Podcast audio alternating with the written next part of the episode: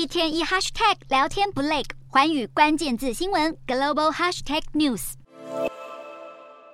一颗中国间谍气球，还有三个不明高空飞行物，让美中两大强权陷入多年以来最严重的外交摩擦。美国白宫日前宣布，已经把和解放军间谍气球计划有关的六个可疑中国实体列入出口黑名单。对此，中国外交部随即在十五日愤怒反击。美中双方似乎已经开始针对气球争端展开报复行动，就连加拿大政府也在十四日宣布将停止资助与中国军方或国安机构有关的研究计划，并敦促各省份还有学术单位采取同样措施。然而，中国外交部在最新声明中狠批这是反应过度，并反控美国也曾经发送大量气球非法飞越新疆、西藏等地空域。面对中国反过来控诉，美国副国务卿雪曼隔天在一场访谈中给予简明扼要的回应。美中外交口水战越演越烈，恐怕得由国家领导人出面解决。一名华府官员向路透社透露，美国总统拜登计划在不久后针对美军击落中国间谍气球以及三个不明飞行物一事发表演说，